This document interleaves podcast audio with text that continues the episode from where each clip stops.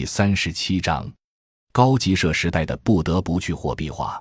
原来高度集体化产生于一九五六年，是高级社制度。为什么提出呢？从一九五五年开始，城市工业能逐渐生产大型机械了，这个工业化速度非常快。二十世纪五十年代还是一穷二白，一场朝鲜战争打出来一个工业化，中国城市开始有了工业产品。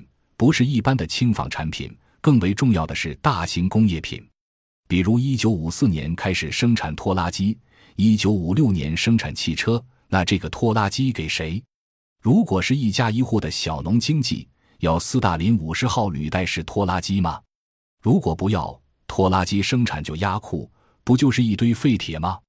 压个两年，锈成铁疙瘩了。到一九五五年，工业各部门纷纷要求中央。说农民这种分散状态，城市工业品下不了乡。这时候已经是初级社了，那是毛泽东帮陈云解决统购统销推进的。初级社之前跟四亿农民打交道，交易成本太高，毛泽东就组织合作化高潮，把四亿农民编成了四百万个合作社。毛泽东跟陈云说：“你是满头乱发没法抓，我们搞出合作社叫编成辫子就好抓。”如果按照西方的制度经济学理论，那叫做降低了交易费用，就是国家的统购统销跟分散农民之间交易成本太高，变成合作社，交易成本降低。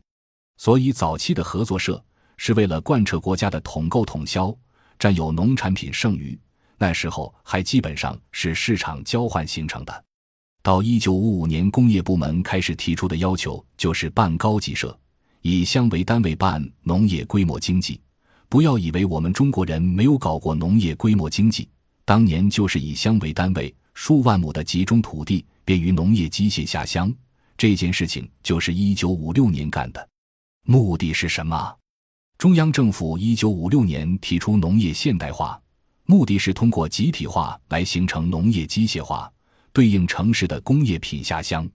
所以这个集体化高潮。在一九五六年，严重侵犯农民利益，把农民好不容易经过土地战争形成的土地权利上收到了乡一级。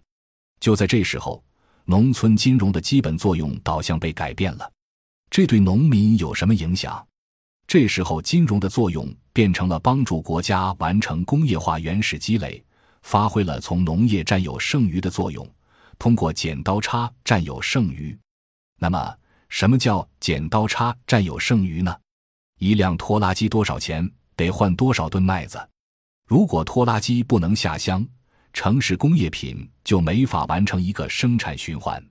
所以建立起高级社以后，同期做到的是什么呢？国家财政和国家的农业金融，就是农业银行这两个体系同步下到了高级社这一级，乡这一级。同时，国家的粮食部门和统购统销的供销部门也下到了公社这一级，就是乡这一级。同期到一九五七年，苏联停止投资之后，一九五八年改成人民公社，就变成了公社这一级。乡这一级是一个大的规模经营性单位，同时又是国家财政金融权力和国家粮食物资商业系统都下到了人民公社这一级。构成了一个完整的交换和结算中心，这是什么道理？国家按计划把拖拉机分到了乡这一级，建立拖拉机站，后来叫农机站。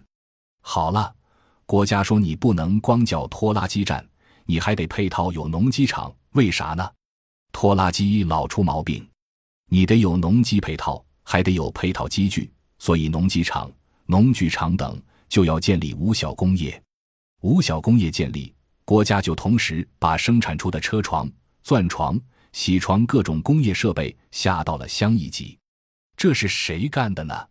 是金融干的，就是农业银行给公社指令性的贷款，你拿到这个贷款，定向地去买拖拉机、买车床、买钻床装备买进来，国家还得给你下达指标，你不能光有了这些工具性的设备，你还得有原材料运输，就钢材配给你，木材配给你。于是工业品就下乡了，这又是谁干的呢？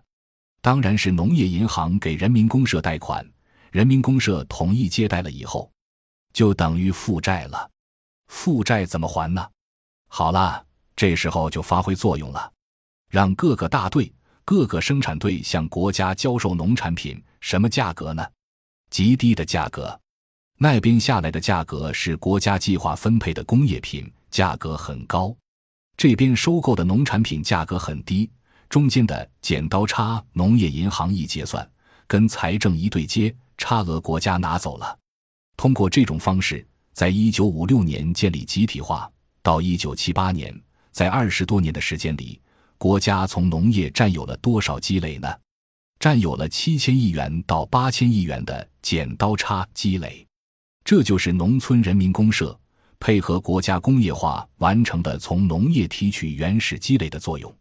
这个对于国家工业化高度有效，但对于农民来说就意味着一种剥夺，因为剪刀差嘛，压低农产品价格，抬高工业品价格，中间这块静悄悄的就流失掉了。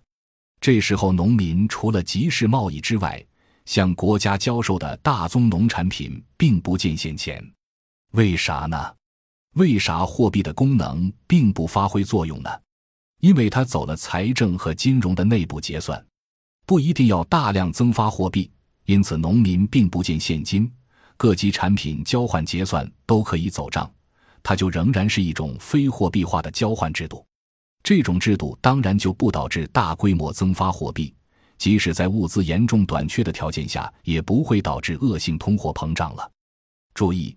当时因为国家占有了大量的农产品剩余，只允许少数农产品在自由市场流通。